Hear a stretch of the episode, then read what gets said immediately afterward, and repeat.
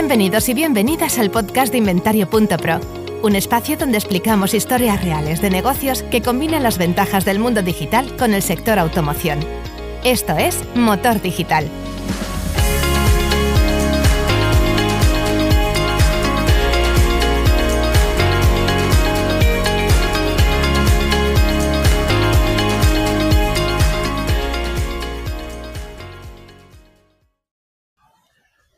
3, 2, 1. Hola, ¿qué tal? Bienvenidos, bienvenidas a un nuevo episodio del podcast de Inventario.pro. Hoy nos acompaña Alejandro Ruira, es el CEO de Madiva Soluciones, una empresa del grupo BBA. ¿Qué tal, Alejandro? ¿Cómo estás? Hola, Edu, buenas tardes. Encantado de estar aquí.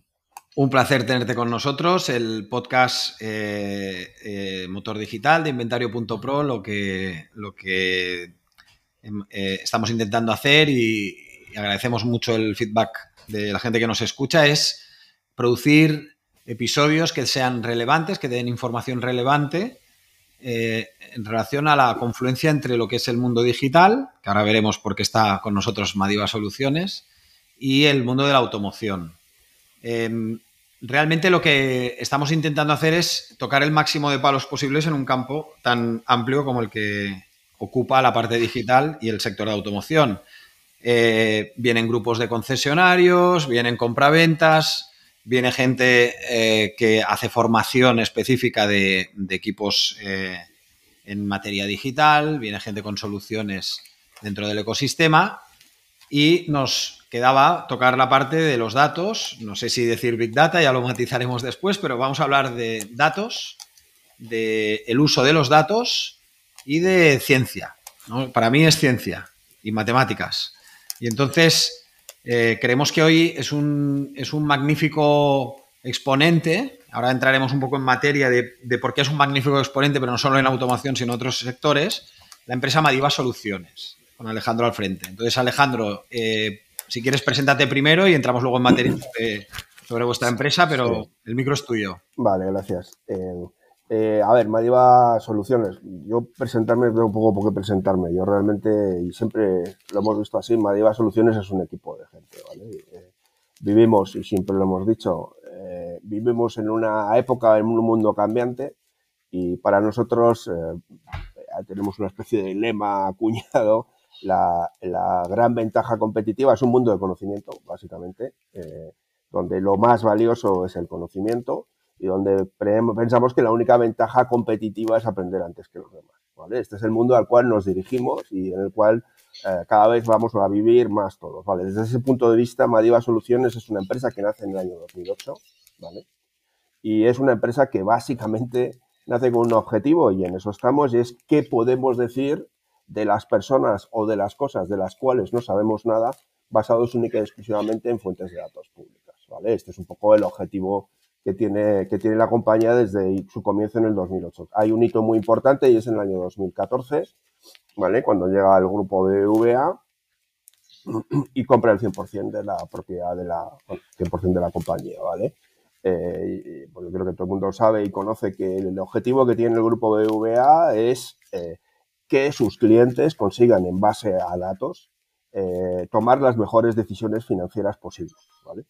Y el objetivo que tiene desde ese punto de vista eh, Madiva dentro de ese objetivo es, bueno, bueno, ayudar a los clientes del BBVA a tomar las mejores decisiones posibles. Luego hablaremos de ella, pero por ejemplo, un ejemplo de esto, de cómo estamos ayudando nosotros, es un, algunos lo conocerán, hay un servicio que se llama Valora tu vivienda.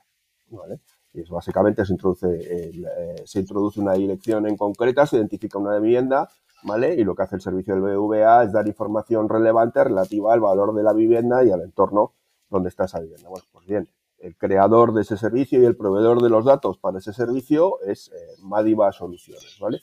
Quizás hay una cosa y es una característica muy significativa, ¿vale? Porque todo el mundo piensa cuando eh, se habla de Madiva y Madiva dentro del grupo de VA que nosotros manejamos eh, información relativa a la operativa o a los clientes del grupo de VA. No es así, hay otra unidad dentro, otras unidades dentro del banco que manejan esa información. Nosotros no tenemos acceso a esa información, no elaboramos nada en base a esa información y todo lo que hacemos, insisto, es en base a fuentes de datos públicas. Y aquí viene la segunda característica de Madiva, ¿vale? Y es que gracias a esto y gracias a esta naturaleza, pues eh, la verdad es que tenemos la suerte de que el BBVA nos deja, eh, bueno, pues trabajar con gente fuera del grupo BBVA, ¿vale?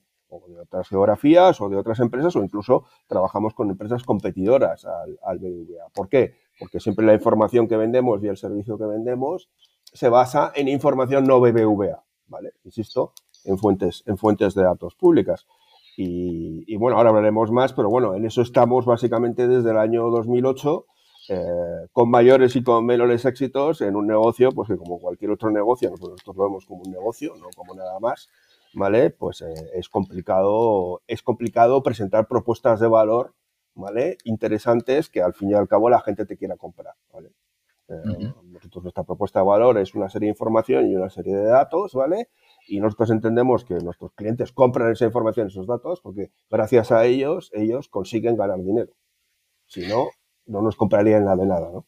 Correcto. Yo, cuando os conocí era en una vida anterior al, arranque que tuvimos en el sector de automoción, que nosotros empezamos en el año 2007, eh, con bastante anterioridad ya os conocía eh, porque vosotros empezabais a trabajar precisamente las fuentes de datos relacionadas con inmobiliaria de carácter público empezabais a cruzar una información muy relevante que era dónde estaba la vivienda, qué características tenía, más la información, eh, si no me equivoco, mirabais cadastro, del, cadastro, y entonces al, se producía, dijésemos, con un tratamiento de los datos y una serie de, consideraciones, lo que acababais dando era un valor de la vivienda alternativo al hecho de ir físicamente a, a inspeccionar el vehículo y hacerlo, bueno, lo que se hacía que se que se hace hoy todavía, pero que, dijésemos para determinar el precio de la vivienda o una valoración con una finalidad X, vosotros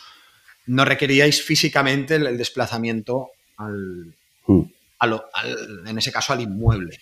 Y eso lo hacíais con, un, con, unas técnicas que luego han ido evolucionando con el paso del tiempo, pero se parecen más a la agregación de datos y al tratamiento con base científica de, mm. de tipo estadístico y de, y de y de, bueno, de ciencia de datos. Y básicamente lo que os eh, conocía yo era porque habíais traído una cierta, una cierta revolución al mercado en el momento de hacer las operaciones de pricing o de repricing de activos inmobiliarios. Entonces, tenías el piso en una zona de Madrid con unas características concretas de la vivienda y se traqueaba el, el, precio de la vivienda a lo largo del tiempo. Eso era cuando Madiba Sí, como principal unidad de negocio el dato inmobiliario, ¿no? Entonces un día, hace unos años ya, no pocos, hace unos cuantos, eh, pues aquí de circunstancias de la vida, volvemos a conectar, yo conocía a, a, a y entonces ahí lo que hacíamos era compartir un poco la información y yo le explicaba un poco el, tema en automoción. Entonces Juanjo me dice, eh, vamos a empezar a mirar los datos de automoción. claro, pero esto ya no es un activo que crece o, se eh, que se aprecia o se deprecia en el tiempo, normalmente tiene tendencia a apreciarse, pero no es necesariamente así, sino que entramos en el mundo de los coches. Entonces, al empezar en el, mundo de los coches, cuando empezamos a hablar con vosotros de a ver cómo queríais abordar el mercado y nos explicabais que se trataba básicamente, o sea, desde el punto de vista de metodología se trataba de lo mismo, es conseguir de la mejor manera posible conocer los coches que hay en el mercado al precio que están y durante observaciones regulares a lo largo del tiempo, fijar una serie de parámetros, ¿no? Mm. Esto, cuando vosotros abordáis este proyecto, tenéis todo el conocimiento y el know-how de inmobiliaria y llegáis a automoción. Bueno, pues ¿qué pasa en automoción? Eh, mi pregunta para ti es, cuando llegáis a automoción, ¿qué es lo que os encontráis diferente de ver eh, datos de inmuebles a ver datos de coches? ¿Qué es lo, qué, es lo que... Hay, hay muchas cosas diferentes. La verdad es que en el inmobiliario hay demasiadas cosas diferentes, ¿vale? Lo cual ya te lleva a dos eh, paradigmas o a dos paradojas, ¿vale? Y es que todo el mundo piensa que la información o las bases de datos son estables y tienen principal la misma calidad y tal y no sé cuántos, eh, no es así, es mentira, ¿vale? Es decir, con cada, con cada industria a la cual tú te enfrentas te encuentras con una situación y con unas paradojas y con unos retos que son totalmente distintos. En el caso de los coches, ¿vale? Eh, lo primero, uno de los, tuvimos, hemos tenido tenemos dos grandes problemas, ¿vale? Lo primero de todo es conocer o tener un archivo en algún sitio donde aparezca el inventario de todos los coches, eh, marca, modelo, combustible, potencia, básicamente, que actualmente hay en circulación en España. necesitas un, lo que llamamos un archivo maestro, ¿vale? Hace falta un archivo maestro, ¿vale? ¿Cuál es el gran problema? Bueno, el gran problema es que, eh, eh, que esto pasa mucho en el mundo de los datos, es que, eh, por ejemplo, una fuente de datos es a la Hacienda Pública. Hacienda Pública publica todos los años un listado a efectos de la liquidación de los impuestos de transmisiones de vehículos, eh, bueno, publica un listado de todos los vehículos que hay y les asigna un valor de transmisión, ¿vale? Por unos coeficientes, etcétera, etcétera, ¿vale? Bueno, pues eso sería una fuente de datos, digamos, por ejemplo. O yo podría llegar a un acuerdo con un portal ¿no? especializado en vehículos donde en definitiva pues, eh, los portales más serios lo que tienen es un, eh, pues un propio archivo ¿no? de, pues que a lo mejor va 10, 15 años o 20 años hacia atrás de todos los coches, marcas y modelos que se han fabricado ¿vale? A lo largo del tiempo y las sustituciones que ha ido habiendo, ¿vale? El gran problema de esto es que ninguno llama a las cosas de la misma manera. Bueno, este, este es, relativamente, cómodo. Lo digo porque nosotros estamos en medio del ajo con, el, hub de anuncios llevando los coches de aquí para allí. hablando ya de las cañerías de la bestia. Las cañerías son muy importantes. Entonces, a nivel de marca y modelo, se puede vivir cómodo. Vale, vamos a decir que. Más o menos, Podríamos entendernos bastante bien si trabajamos a marca modelo. Cuando ya caemos al. justo detrás en cuanto a versión, acabado. Eso es. Ese. Ya. Se, desencadena un mundo, ¿vale? Para los, para, para los que no trabajan mucho en temas informáticos, pero son más de automoción, no usaremos muchas palabras, pero hay uno que es la normalización, que es que, se llame igual siempre, ¿no? Entonces dices, vale, Ford, Ford, sin problema, fiesta, fiesta, sin problema. Bueno, o, hay un caso muy y así, ¿vale? sí, eh, que es el Mini. Ahí, está, ahí empezamos. El mini, es una diversión a raudales, ¿vale? Porque Mercedes clase A, entonces tenemos a 180, 220, etc. Entonces tenemos Vamos a decir, estamos muy cómodos con las marcas, se puede crear diccionario lo que sea, con modelos bien, un poquito menos. El, gran problema y, la normalización, que es decir, que todo, eh, todo lo que recibes y todo lo que envías tenga la misma denominación, es donde empieza el, problema más importante de que tenemos todos. Es, una locura. Primero porque tienes que tener el fichero ese, el fichero maestro, llamamos nosotros. Exacto. Lo tienes que tener actualizado ¿vale? Es decir, cada año hay nuevas incorporaciones y hipotéticamente se producen también pocas por alguna baja, ¿vale? Y ese fichero hay que tenerlo siempre actualizado. Eso es lo primero. Y luego lo segundo, tiene que ser un fichero que sea razonablemente capaz de hablar con otros ficheros. ¿vale? Que, esa es la palabra que alguna vez se escapará en este episodio, que es normalizar. Entonces, como, como el portal A o el portal B o, o, la empresa que te aporta, por ejemplo, un stock, están usando fuentes distintas eh, como estándar, la normalización de la marca y el modelo pues es normal y cuando entramos en versión y acabados pues hay que ser muy... Bueno, y entonces eh, te lleva al primer, a la primera regla que es un poco contraria a lo que la gente cree y es que hay que tomar decisiones, ¿vale? Hay que tomar decisiones y hay que empezar a sintetizar. Básicamente hay que tomar decisiones hay que empezar, y hay que empezar a perder, por tanto, exactitud. ¿vale? Si no, eh, a ver, eh, el producto no sale adelante o el servicio no sale adelante, ¿vale? Y es, claro, la palabra datos, de todo el mundo en la cabeza lo que le trae es eh, exactitud, ¿vale? Pero la realidad del mundo de los datos es que como los datos están disponibles de la manera en la cual están, ¿vale? si yo quiero generar, en este caso, un fichero maestro, tengo que empezar a tomar una serie de decisiones y hacer una serie de concesiones, ¿vale? Entonces, eh, hasta dónde quiero llegar o hasta dónde soy capaz de llegar en esa especificidad del vehículo, ¿vale?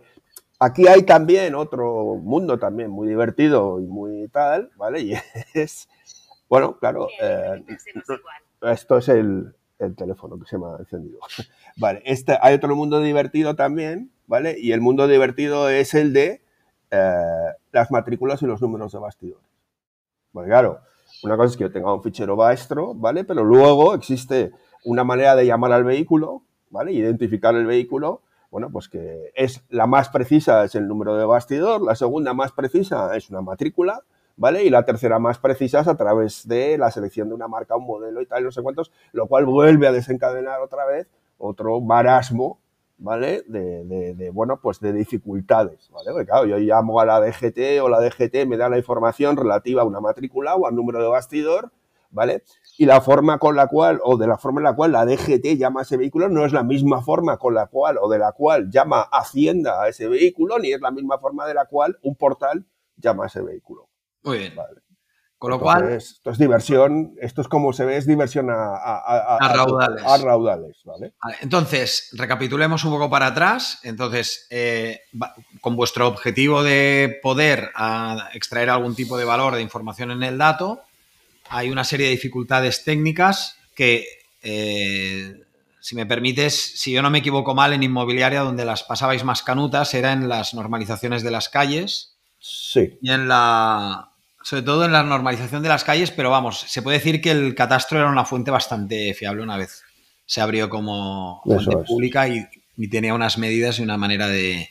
Y luego la ubicación física exacta.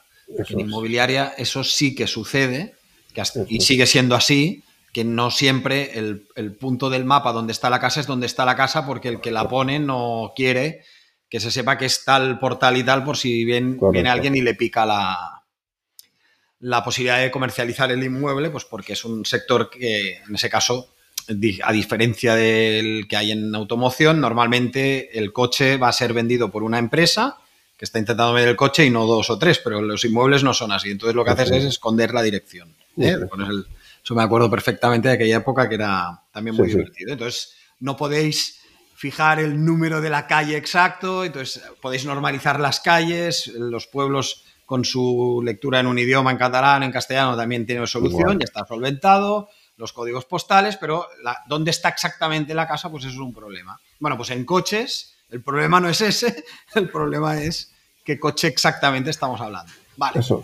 Entonces ya estamos en este mundo y luego eh, poco a poco con el paso de los años en automoción, que eso sí que lo habéis vivido porque lo hemos estado hablando todos estos años que hemos estado interactuando, sí que es verdad que han aparecido pues unas políticas de transparencia en, los portales, en las webs de los clientes, de, los, de, las empresas profesionales, donde una cosa es el precio, el PVP, el, precio de venta, y otra es el precio financiado, que ahora es fácilmente distinguible. Y eso ayuda a, entender si un precio va a ser eh, considerado idéntico a otros, porque también es homogéneo si estamos hablando de precio de venta o precio financiado. Esa es otra característica que... bueno, es, eh, Edu, es un código o es una práctica, vamos a ponerlo de esta manera, que se está imponiendo poco a poco. Sí, Todavía pero, no ese es el objetivo, ¿no? Que se imponga y se señale, ¿no? Pero es verdad que, ha mejorado muchísimo, muchísimo, y se nota un montón cuando los y seguirá mejorando, probablemente. Sí, sí, sí, los propios ficheros y el trabajo de cada persona. O sea que vamos a decir que esa vía de ahí va mejorando. pero al final, cuando tienes todo esto, eh, el otro día, por ejemplo, hablando contigo, en, la previa de, esta, de este episodio, eh, Claro, yo te explicaba, digo, bueno, pero ya habéis eh, lanzado, habéis abierto cosas o habéis desarrollado casos de uso.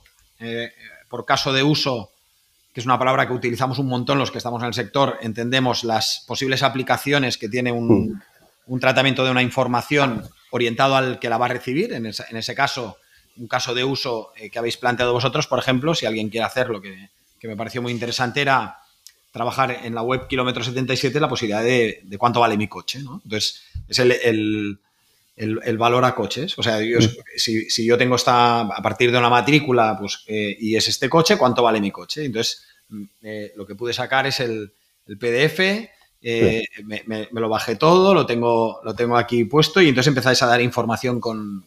Con una cierta fiabilidad. Ahora hablaremos de la concreción y la, y la dispersión. Pero aparecen datos como el, precio ajustando kilometraje, el precio medio de la oferta, la depreciación a un año, a tres años y a cinco años, muy interesante. El índice de retención del valor, si era. no se entiende muy bien, pero, somos conscientes de ello. Pero son indicadores que habéis construido eh, de manera. que van surgiendo del análisis de los datos, ¿no? Eh, exacto, sí, señor, exacto. Luego, el, el concepto de valor venal, que podemos entrar luego, Eh, luego también habéis creado mapas de marcas y modelos alternativos a, un, a, a, una marca y modelo concreto, muy interesante, que a ver cómo lo, lo podemos desarrollar luego. Alternativas en función de la misma potencia, en función de la misma marca y modelo. Eh, coches comparables con unas nubes de puntos que son las, las eh, colocaciones a nivel de, por ejemplo, de precio y kilometraje y, todo, y todos los valores encontrados por ahí para saber dónde mm. está ubicado el coche. Y como una especie de lista, o lo que vosotros llamabais comparables, o lo que en inmobiliaria llamabais testigos. Testigos, igual, sí. Los comparables, que son las, las ofertas. las ofertas de la muestra observada, ¿no? a ver si lo digo bien, ¿eh? las, ofertas que se han observado en la muestra que acaba dando el valor que habéis dado. Es decir, eh, para, para, mostrar un poco sobre qué campo de datos se ha dado el valor eh, promedio o lo que estáis haciendo.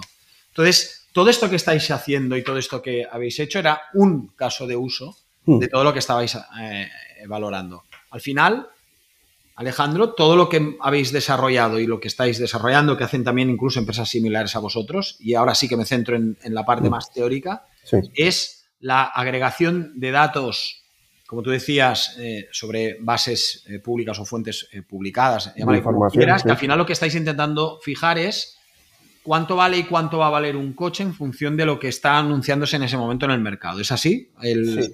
A ver, aquí hay una cosa muy importante siempre para Madiva, ¿vale? Y es que, eh, bueno, pues como se ve, nosotros somos, ¿qué, nos, somos nosotros? Una empresa de tecnología, ¿vale? Nosotros eh, no somos una empresa, no somos un compraventa de coches, no somos una tasadora de coches y no tenemos intereses en el negocio, ¿vale? Eh, del automóvil. Intereses directos, ¿vale? No tenemos, somos un concesionario, no somos nada, ¿vale? Entonces, la filosofía nuestra siempre ha sido, ¿vale? y eso lo intentamos mantener a rajatabla y es, somos capaces de limpiar, agregar de manera rápida y de manera eficiente, digámoslo así, esa nube de puntos o esa nube de información que hay en el mercado, ¿vale? Hacemos algo eh, que un profesional o un particular no pueda hacer por sí mismo, yo creo que no. Francamente, yo creo que no. ¿Por qué dices eso? Pues porque yo creo que un profesional y un particular, con la suficiente tiempo y con la suficiente paciencia, ¿vale? Eh, oye, él sentado en su casa, eh, metiéndose en las webs, consultando, mirando, mucho del trabajo que hacemos nosotros, o casi todo el trabajo que hacemos nosotros, él lo podría hacer en su casa, ¿vale?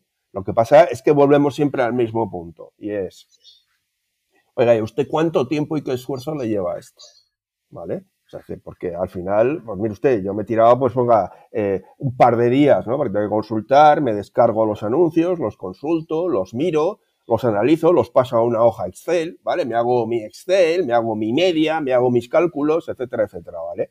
Y, eh, oiga, eh, mire, eh, a mí incluso pasa muchas veces y a mí me sale incluso otro valor. a mí me sale incluso otro valor, ¿vale? Pero insisto que nosotros pensamos que no. Lo que sí intentamos siempre, y esa es la filosofía, es que es como vendemos nuestros datos y como es, oye, mira, nosotros te ayudamos, ¿vale? A hacer algo que tú, yo entiendo, serías capaz con tiempo, esfuerzo y recursos, serías capaz de hacer por ti mismo, ¿vale? Pero te ayudamos. Y si ves en el informe ese, la filosofía que subyace siempre es, lo que nosotros queremos es presentar la información de manera ordenada, de manera limpia y de manera lógica, ¿vale? Eh, significa que nosotros te estamos diciendo, y esto es un poco la filosofía que está detrás de ese informe, que ese coche valga no sé cuántos, escucha, seamos sinceros, no es cierto. ¿vale? El coche valdrá lo que venga un señor y te dé a ti los euros por ese coche. Eso es el momento en el cual tú cierres la operación, sabrás cuánto vale este coche en concreto, ¿vale? Pero, ¿qué es lo que intentamos darte? Información relevante que te ayude a, ti, vendedor, o a ti, comprador, ¿vale? hacerte una idea razonable, ¿vale? De cómo está el mercado, qué coches hay en oferta, ¿vale? qué diferenciales de precios, cómo son los coches que están en oferta. Y el objetivo que tiene es un objetivo muy honesto, ¿vale?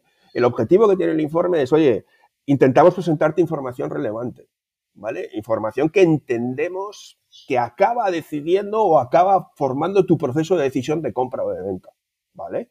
Y, a ver, te la podemos, si somos capaces de presentártela en milisegundos, ¿vale? Eh, no somos tasadores y de hecho en el informe lo que aparece claramente y en la página web es que para ni, en ninguna manera ni somos tasadores registrados en Banco de España en el caso inmobiliario, ni somos tasadores registrados si hubiese un registro de tasadores de vehículos. No lo somos. Escucha, es que no queremos serlo tasadores, ¿vale? Lo que queremos ser es agregadores de información relevante. Al igual que en inmobiliaria, la, inspección física del vehículo no, se produce y en inmobiliaria tampoco Madiba iba a la casa o al piso en concreto y hacía la, la, valoración de daños ni nada, sino que lo que decía era una casa con estas características a fecha de observación hoy en la zona tal de la ciudad tal con estas características de la vivienda se vende a sí, porque mira aquí tienes los anuncios vale y aquí tienes los anuncios de viviendas situadas cerca y parecidas en superficie, y aquí están todos, los puedes analizar, los puedes consultar y los puedes evaluar tú también, ¿vale? Y la segunda cosa que tenemos muy clara siempre, y es, que es lo que le decimos a los profesionales cuando les vendemos la información, es, escucha, esto está configurado de una manera que si tú tienes algún conocimiento, porque un profesional siempre va a tener conocimientos específicos que una máquina jamás en su vida va a poder conseguir. Correcto. ¿Vale? Y, es así, y esto hay que reconocerlo, ¿vale? Entonces, oye, esto está pensado, ¿vale? Y de hecho la herramienta que tenemos de análisis y de consulta de información inmobiliaria es una herramienta que, está dirigida a eso, a que si tú tienes algún conocimiento específico se lo puedas añadir. Tenemos, de hecho, tú has descargado el informe 577, pero tenemos una herramienta similar, ¿vale? Para autos, ¿vale? Entonces la herramienta similar que tenemos para autos te deja que una vez que te presentan los anuncios en base, por ejemplo, pongo un ejemplo, una vez que te presentan los anuncios en base a los cuales se ha hecho la oferta, tú puedes consultar el anuncio, ¿vale? Y decir, esto no es eh, un producto que se parezca al mío, lo puedes quitar. Y cada vez que quitas un anuncio, ¿vale? Cada vez el precio cambia. Correcto. ¿Vale? Porque el mundo de los datos, ¿vale? El mundo de los datos, ¿vale? Es un mundo de versatilidad y es un mundo tal como lo vemos nosotros, no de respuestas absolutas. puede ser. Es que ah, yo ahí es donde me gustaría entrar, porque ya lo hemos hablado alguna vez tú y yo, mm. pero eh, justo ayer, antes de, poner en, lo que era el preparatorio de este, de este, episodio, a mí me quedó grabado una cosa que dijiste, y es, y es verdad. O sea, vosotros no. Vosotros no. El, quien se dedica a producir datos eh, agregados no tiene el oráculo de la venta. Es decir, no tiene el oráculo de o sea, no está viendo el futuro. Esto a día de hoy todavía no, se ha resuelto, pero vamos, no tienes la certeza absoluta con unos márgenes de confianza súper altos de que se va a producir eso, entre otras cosas, porque falta que el objeto físico y la voluntad del comprador y el vendedor se produzca. Eso es. Y eso no, no funciona de los datos pasados, sino de lo que va a pasar en el futuro. No lo sabes. Eh, y, hay factores exógenos a lo que es la observación del pasado que afectan a la valoración del futuro. Y, poníamos un ejemplo clarísimo. Si alguien de repente decide en una decisión más o menos racional, da igual, que una flota de, por ejemplo, yo qué sé, de, para poner una flota de SEAT Ibiza salga de golpe al mercado, lo que está haciendo es modificar inmediatamente la oferta de una marca y un modelo muy concretos que tú no sabes cuando has hecho la observación pasada que estaba y por tanto no hay un oráculo, no existe. Entonces tú me decías, hay que equilibrar, literalmente, hay que equilibrar lo de decir algo útil o no decir nada. Y en ese equilibrio es donde está. ¿Nos puedes concretar un poco qué es decir algo útil o no decir nada cuando hablamos de datos? ¿Cuál es la diferencia que vosotros creéis y dónde está el umbral entre lo que tiene mm. sentido ofrecer y lo que no aporta absolutamente nada. Sí, a ver, yo en términos matemáticos, ¿vale? Venga, va. Eh, eh, yo lo que me, cuando me hablo con los clientes y me dicen, oye, mira, tú esto y tal, y les digo, mira, yo me conformaría si cuando voy a valorar una vivienda o cuando voy a valorar un coche, ¿vale? Soy capaz, primero, en el 70% de los casos, de tener información relevante, ¿vale? Lo suficientemente rica, ¿vale? Lo suficientemente fresca, como para poder desencadenar mi proceso ¿vale? De valoración, mi agregación de información y mi combinación de información, si soy capaz en un 60 o un 70% de, las, de los casos, ¿vale? O sea, es decir, para que te hagas una idea, en España hay 25 millones de viviendas, ¿vale? Nosotros por comparables en oferta y con una escala de fiabilidad mayor o menor, solo somos capaces de valorar 15 millones. ¿vale? Porque en los otros 10 millones de casos no hay información relevante para poder decir nada, ¿vale? Con los coches no tengo hecho el cálculo exacto, pero te puedo asegurar que nos pasa exactamente lo mismo, ¿vale? Entonces, este es el, este es el primer tema, ¿vale? Y luego, eh, la segunda cosa, dices, bueno, oye, y del precio este que tú das y tal, por comparables en la oferta, ¿tú cómo te sentirías feliz? Y yo me digo, mira, yo no quiero acertar en el precio, pero tampoco me quiero equivocar de manera mayor, ¿sabes? Oye, si el precio está más o menos un 10% de lo que efectivamente luego se cierra la operación, yo te diría, ¿vale? Que es así. Lo que pasa es que volvemos siempre al mismo punto, ¿vale? Y es que la verdadera utilidad de los datos, ¿vale? La gente espera de los datos respuestas absolutas, ¿vale? Nosotros, nuestra experiencia de estos 10 últimos años, 13 últimos años, es que los datos son una herramienta inmejorable de apoyo. Pero no, pero no es el. Pero no es el. No es la, inteligencia a la cual le puedes delegar la decisión. O sea, no, no es. Le, hemos dejado un algoritmo que tome la decisión de, yo qué sé, de qué precio ponerle a un coche. o de qué precio reestimar un coche. Y ponemos, eh, yo pongo siempre un ejemplo muy divertido, ¿vale? Y es, eh, eh, relacionado con el mundo inmobiliario, unos señores que vinieron, había dos compradores de una cartera, los dos compradores de la cartera, se, Madiba les procesó la información, con lo cual ellos tuvieron acceso, ¿vale? A exactamente el mismo set de datos relativos a los inmuebles que estaban en oferta, La misma información, porque era exactamente la misma información.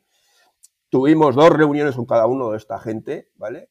Y a unos eh, aquella cartera les parecía inmejorable, ¿vale? y otros, eh, la cartera les parecía de inmuebles, eh, bueno, básicamente dijeron que ellos no iban a poner una oferta.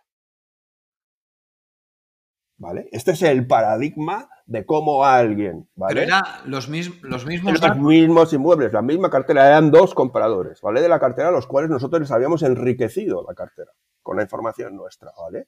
Entonces, llegan estos dos señores ¿vale? Ven la misma información, los mismos inmuebles, la misma información relativa a los inmuebles y uno llega a la reunión y dice, mira, a mí esto hay que ir a por ello. A mí me parece que aquí podemos ganar un montón de dinero. ¿Vale? Y el otro llegó, lo miró y dijo, esto no nos interesa.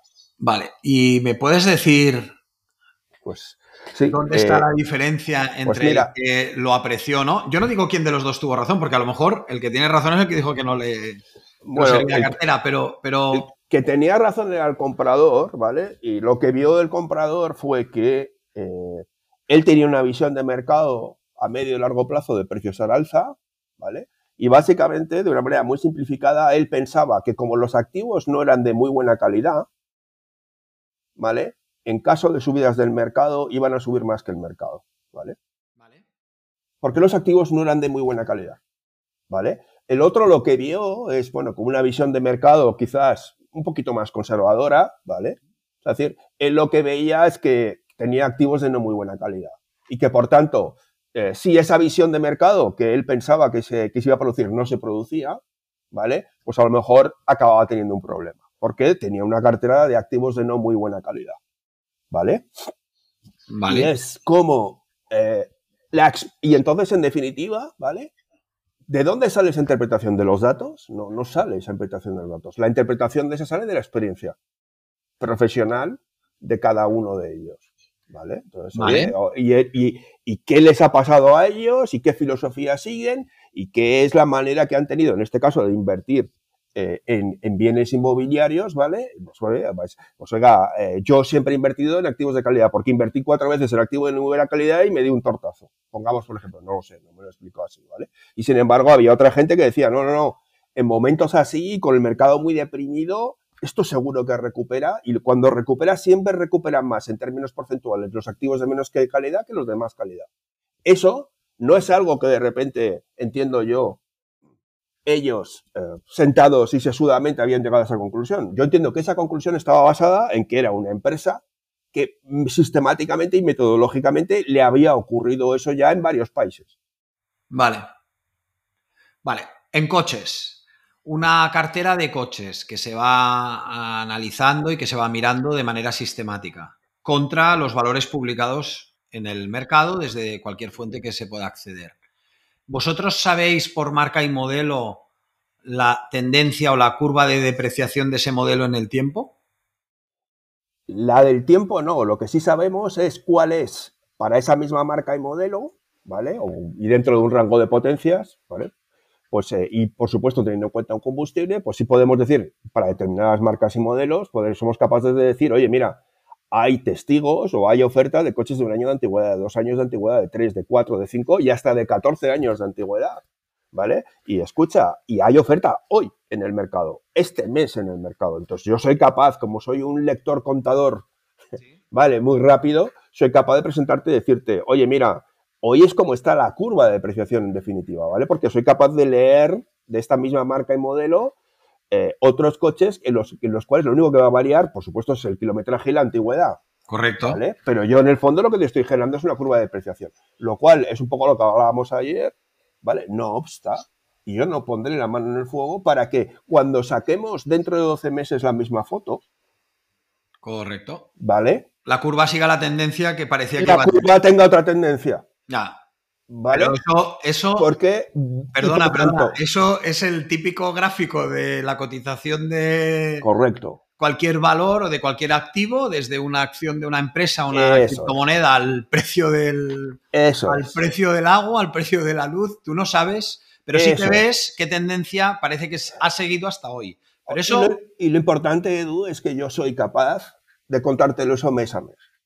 ¿Vale? ¿Sabes? decir, yo la gran ventaja que tengo, ¿vale? O tú como comprador de la información, la gran ventaja que tienes es que te dices, vale, pero escucha, no me quieres predecir cómo va a hacer esta curva dentro de 12 meses. Pero oye, ¿me puedes vender la foto todos los meses? Por, eso... No hay ningún inconveniente. Por eso me decías que no, los datos no sirven para hacer el, oráculo de qué va a pasar en el futuro. Pero sí que puedes eh, ir a hacer correcciones. Y otra cosa que me gustó mucho, que además yo sí que creo firmemente en esto, es que, a diferencia del humano que se pone a hacer lo que has dicho tú, que seguro que hay alguien que lo hace, pero ya te digo yo que... Sí, bueno, hay que tener mucho... hay que tener tesón, mucho tesón. Mucho tesón y paciencia e incluso ciertos conocimientos... Hay que ser ingeniero. Hay que ser, de estadística, ¿no? Hay que ser ingeniero, sí. Sí, pero a mí hay otra cosa que me gusta, que es que a poco que le des feedback, y eso sí que me gusta del mundo de la inteligencia artificial y del, del machine learning, a poco que le des tu feedback de la realidad que ha sucedido, puedes establecer matemáticamente modelos que aprendan de si es cierto o no la predicción que se hizo. Correcto. Y eso sí que me gusta, porque eso sí que se puede tener desde el que aporta el stock a la máquina que aprende mm. a valorar. Y eso sí que tiene sentido, que es, no, mira, es que al final el piso o el coche se vendió por X euros. Y entonces tú dices, ah, vale, entonces la predicción se equivocó en tal. Si, si siempre el error es de un más menos un porcentaje fijo, te da una información brutal, que es que sabes en cuánto te puedes estar equivocando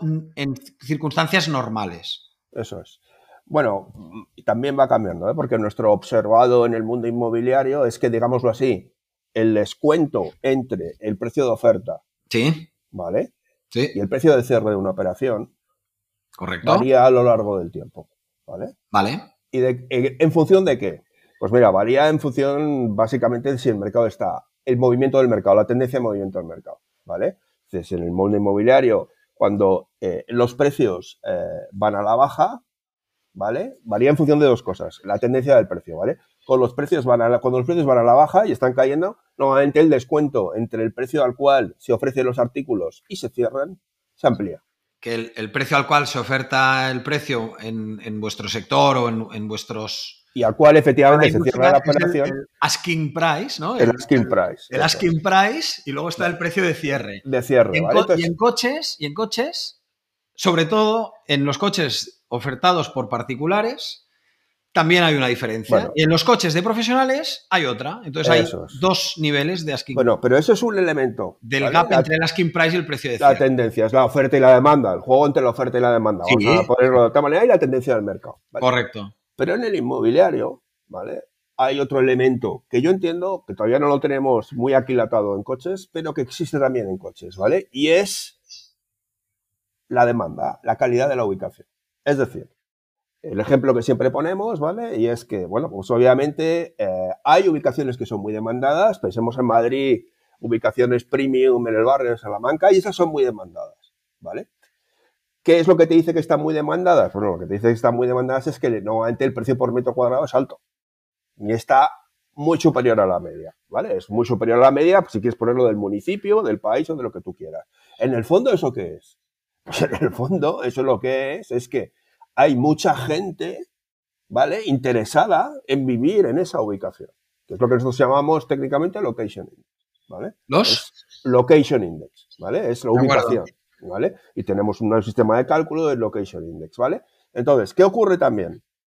Que no solo es importante la tendencia del mercado, sino también es muy importante el location index. Es decir, que en un mercado que digamos en media cae un 15%, nosotros lo que tenemos comprobado lo que hemos visto claramente es que esa ubicación premium del, banco, del barrio de Salamanca no baja el precio de ese 15%, baja a lo mejor un 10%, un 8%.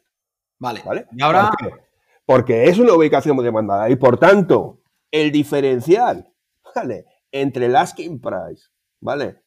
Y el precio de cierre de la operación siempre anda muy estrecho. Incluso o siempre es más estrecho que el del resto del mercado. Vale. ¿Y eso en coches? Y eso, ¿Qué en es? coches, ¿La Eh, marca? ¿Premium, no premium? ¿Es eso? eh, nosotros entendemos que sí, pero no lo tenemos todavía totalmente definido. O sea, no tenéis, así como con... Calculado el location index de los O coches. sea, científicamente no está todavía calculado. no está, no está demostrado. Ese Vale. es un objetivo a medio plazo. ¿vale? Eso, es muy, eso es muy interesante. Esa es muy buena. Que es el, el- el porcentaje real de, es, de diferencial de precio real contra el precio Eso asking price del precio ofertado. Yo tendía a pensar, ¿vale? Porque esto es un concepto que elaboramos en, Sí. en el inmobiliario y que, por supuesto, desde el día uno hemos perseguido en el tema de los coches. Porque lo hemos perseguido desde el día uno en el tema de coches, ¿vale? Yo tendía a pensar que era en función de lo que llamamos eh, la calidad de la marca. Vamos a ponerlo de esa manera. Si estamos en, en lo que sería el concepto de marcas premium y marcas Correcto. que no son, que no están consideradas premium, era es. no solo el precio más alto del vehículo, sino la resistencia del vendedor a, a- a Correcto. conceder un descuento porque sabe que puede aguantar el precio como un jabato. Cor- correcto. Y viene alguien y va y te lo compra al precio que tú querías, pues porque el coche tiene marca premium. Vale, Pero eso no está que- demostrado. Yo pensé que era así, ¿Vale? Pero tenemos evidencia de muchos casos en los cuales marcas premium, sobre todo por los temas de los leasings, etcétera, etcétera, son las que sufren los mayores descuentos en los primeros cinco años de vida del vehículo. Qué curioso.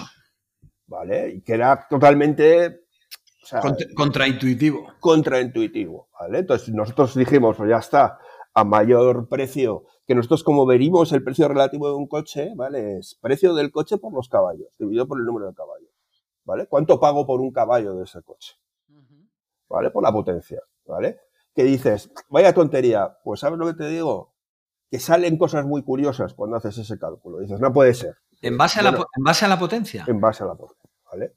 O sea, Es decir- ma- matemáticamente está, vamos a decir, no sé, a ver si lo digo bien, ¿eh? que yo de mates, justito, justito, ¿eh? Y vamos, la, la potencia en caballos va correlada al valor del coche. Bueno, nosotros lo que decimos, la manera que tenemos nosotros para decidir si una marca es premium, ¿vale? Sí. Es que calculamos los precios dividido por el número de caballos, por ejemplo, en el año 1, ¿Vale? ¿vale?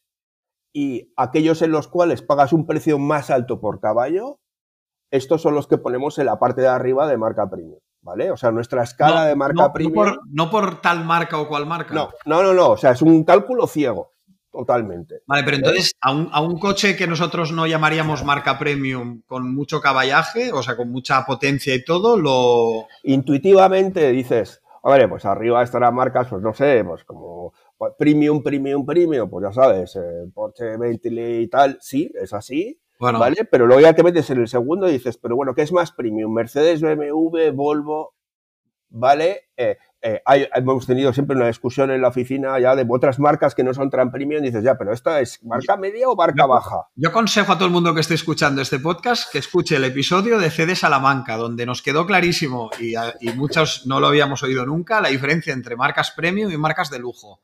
Vale. Y la Entonces- marca de lujo que dices tú de Bentley, Ferrari y tal, es un mundo aparte que no tiene nada que ver Nada que ver. el comprador, ni el producto, ni, ni el proceso de venta, ni el proceso de marketing. El mundo premium, que sería coches de unas determinadas marcas, eh, para no hacer ahora de esto, pero vamos, la, lista que nos sale todos en la cabeza cuando te, te posicionas, que es BMW, Mercedes, eh, Mini para el segmento más de coches más compactos, eh, Volvo, todo este sector de marcas más premium que está aquí, intuitivamente piensas que son más resistentes a, a una negociación del cierre. Intuitivamente. Y, vosotros estáis diciendo que no lo El observado es que hay... exacto, no habéis observado que esto sea así. Es muy curioso. El observado no es ese, ¿vale? O sea, yo no tengo criterio. O sea, yo vuelvo a hablarte con la misma forma que le hablo a los clientes. Dice, mira, yo no sé de coches. No, tengo ni idea de coches. métodos científicos. Pero escucha, yo te presento los datos. O sea, yo he leído estos datos y esta es el valor, ¿vale? Y de hecho lo que encontramos es que marcas como MV ¿vale? No en todas las variantes, pero marcas como DV, las variantes más claras, ¿vale? Suben una depreciación por encima de la media del mercado en los cuatro primeros años. ¿Vale? Ah. Al final, es muy interesante, ¿vale? Porque al final, si tú te miras un periodo que nosotros es que solemos mirar, ¿no? Que es entre 0 y 15 años, ¿vale? En realidad, la depreciación media, ¿vale? Que sufre un vehículo en base al precio de partida, vamos a ponerlo de esta manera, ¿vale? al final del año 15 acaba confluyendo eh, acaba quedándote de valor residual un 10, un 15%, ¿vale? Eh, esto es lo que te acaba quedando, ¿vale? No hay grandes diferencias. Digámoslo así que la curva de depreciación converge más o menos en todos los, siempre en el mismo punto, ¿vale? Lo que pasa es que hay muy pocas marcas y modelos que la depreciación sea constante a lo largo del tiempo, que sería un poco lo ideal, por decirlo de alguna manera, ¿vale? Lo ideal es una depreciación constante a lo largo del tiempo. De hecho, el Golf, ¿vale?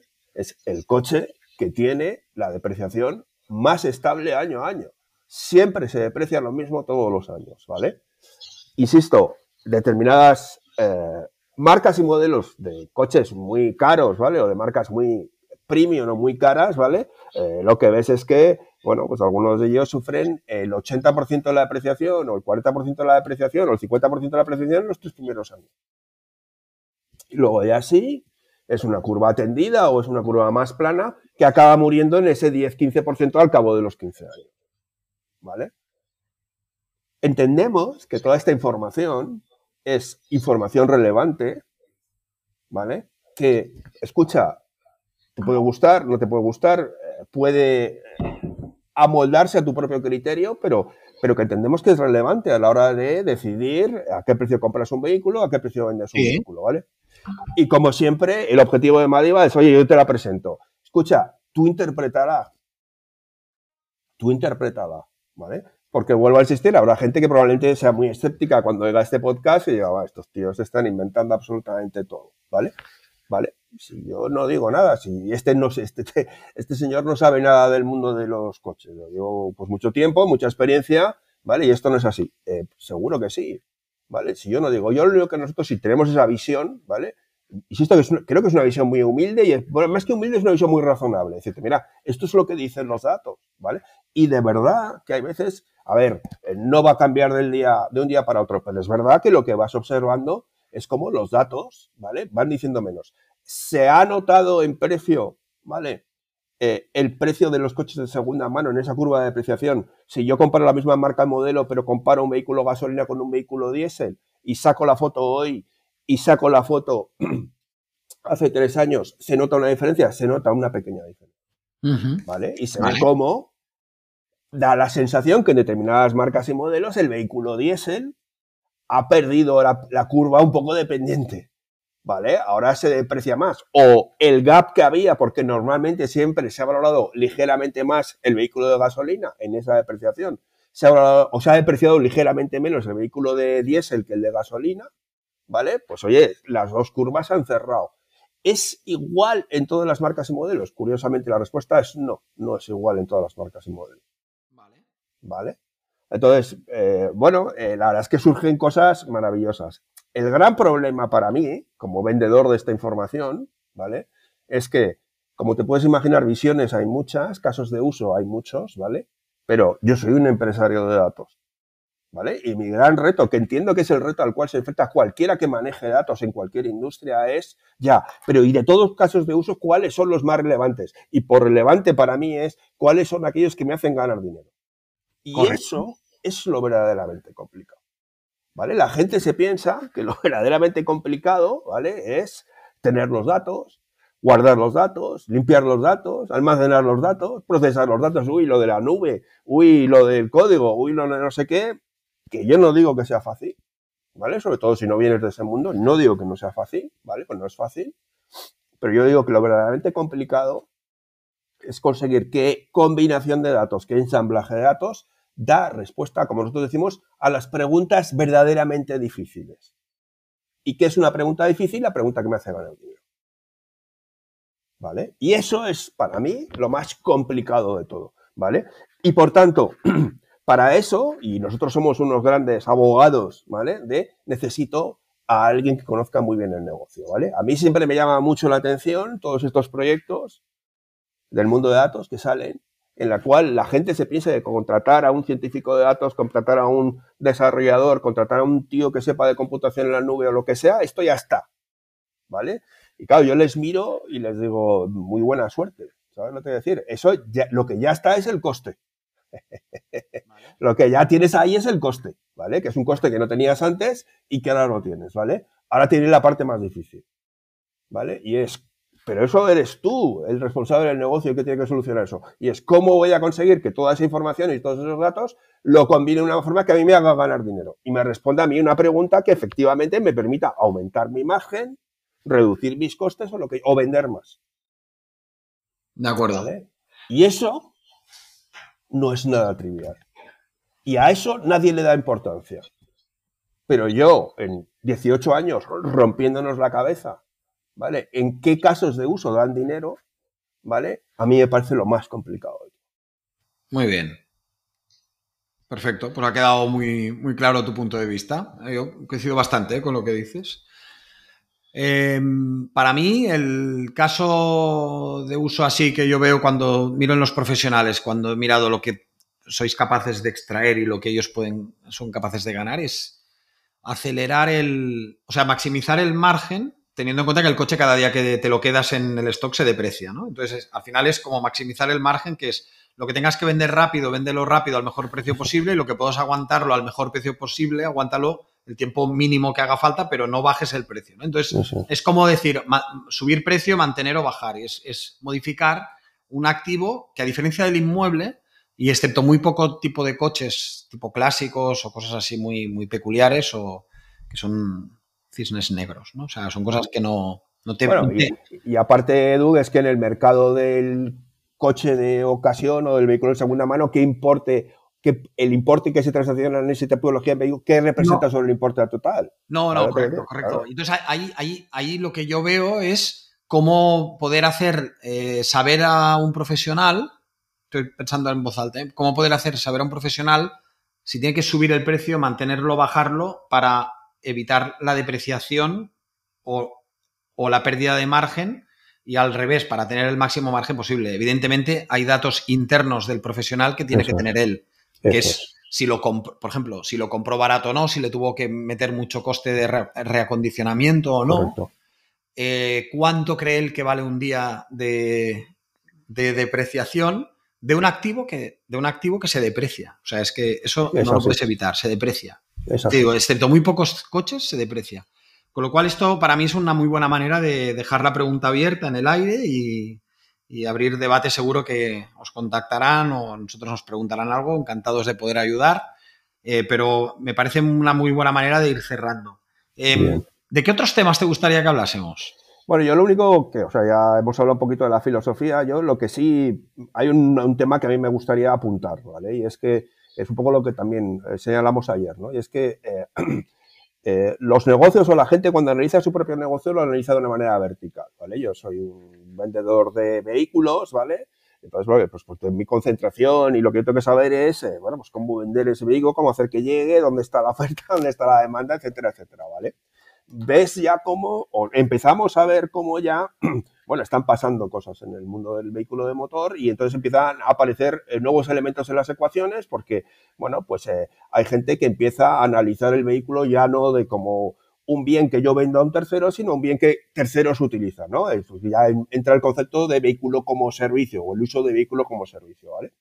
Pero yo lo que pienso, ¿vale? Y lo que yo creo que todo el mundo debería ser consciente es que esto es cada vez es un, por tanto, esto es un mundo que ya cada vez es menos vertical y cada vez empieza a ser más transversal, ¿vale? Yo mi opinión, y esto es un poco un brindis al sol y un disparo al aire, es que creo que el vehículo también no solo va a convertirse en un servicio, ¿vale? Sino que también pienso que el vehículo va a pasar a convertirse una pieza probablemente muy significativa en la eficiencia energética de las familias y la eficiencia energética de las viviendas, ¿vale? O sea, yo creo que el vehículo es un complemento y las baterías de un vehículo es un complemento muy importante, ¿vale? En este objetivo que parece que todo el mundo se ha marcado y es cómo conseguir mejorar la eficiencia energética.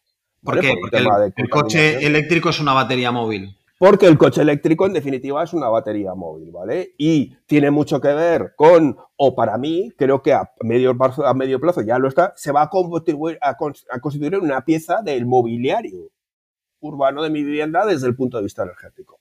Si lo puedes acoplar a la, red de tu casa, eh, puedes recibir, pero también aportar eh, energía eléctrica en horas supongo, de, mayor valor. ¿no? El vehículo. la energía para que cuando está más cara se, libere desde el vehículo. ¿Vale? Entonces, desde ese punto de vista, ves como cada vez ya no, es, ya no es un bien que yo vendo para que la gente use, ya no es un servicio que yo vendo para que la gente lo comparta o lo use, sino que ya creo que va a convertirse también en una pieza energética. Muy bien.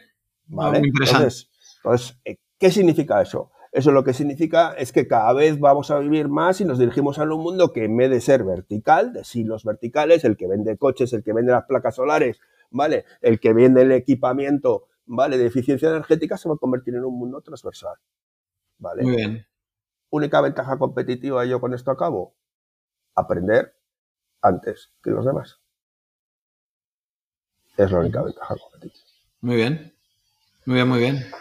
Bueno, pues Alejandro Ruira, CEO de Madiva, muchas gracias por haber participado. Una conversación eh, que al que le guste el tema de los datos es de visionado o escucha, sobre todo escucha obligatoria, porque sabéis mucho. Yo creo que sabéis mucho, tú te tienes de menos, pero yo a ti no te tengo de menos para nada. Ni a los que estáis detrás de Madiva, porque ahí la tocáis mucho. Muy bien. Y ahora mismo eh, yo creo que será uno de los temas más interesantes de los próximos dos, tres años, que es eh, la aplicación de este tipo de información y de los datos eh, a profesionales de automoción. Yo creo que eso ahí hay algo. Y entonces habrá que ver de qué manera se puede ayudar entre todos a, hacer un sector todavía más interesante y más, más eficiente. Pues muchas gracias por haber participado. Gracias, Edu, por, por invitarnos. Muy agradecido. Perfecto, pues a todos muchas gracias por seguirnos una vez más, gracias por el feedback. Eh, vamos a seguir trayendo gente, eh, lo mejor que encontremos, la gente más interesante que os podamos traer, con los temas más interesantes que os podamos traer y como siempre, pues muchas gracias por todo y hasta otra. Inventario.pro es una plataforma de servicios digitales específicos para profesionales de la automoción. Te ofrecemos el mejor hub de anuncios para la multipublicación de tu stock nuestros bots para que ahorres tiempo o generes más negocio usando automatizaciones. Además, somos especialistas en crear webs de motor muy fiables y de primera calidad. Si eres un profesional de la automoción, te esperamos. Visita inventario.pro para más información.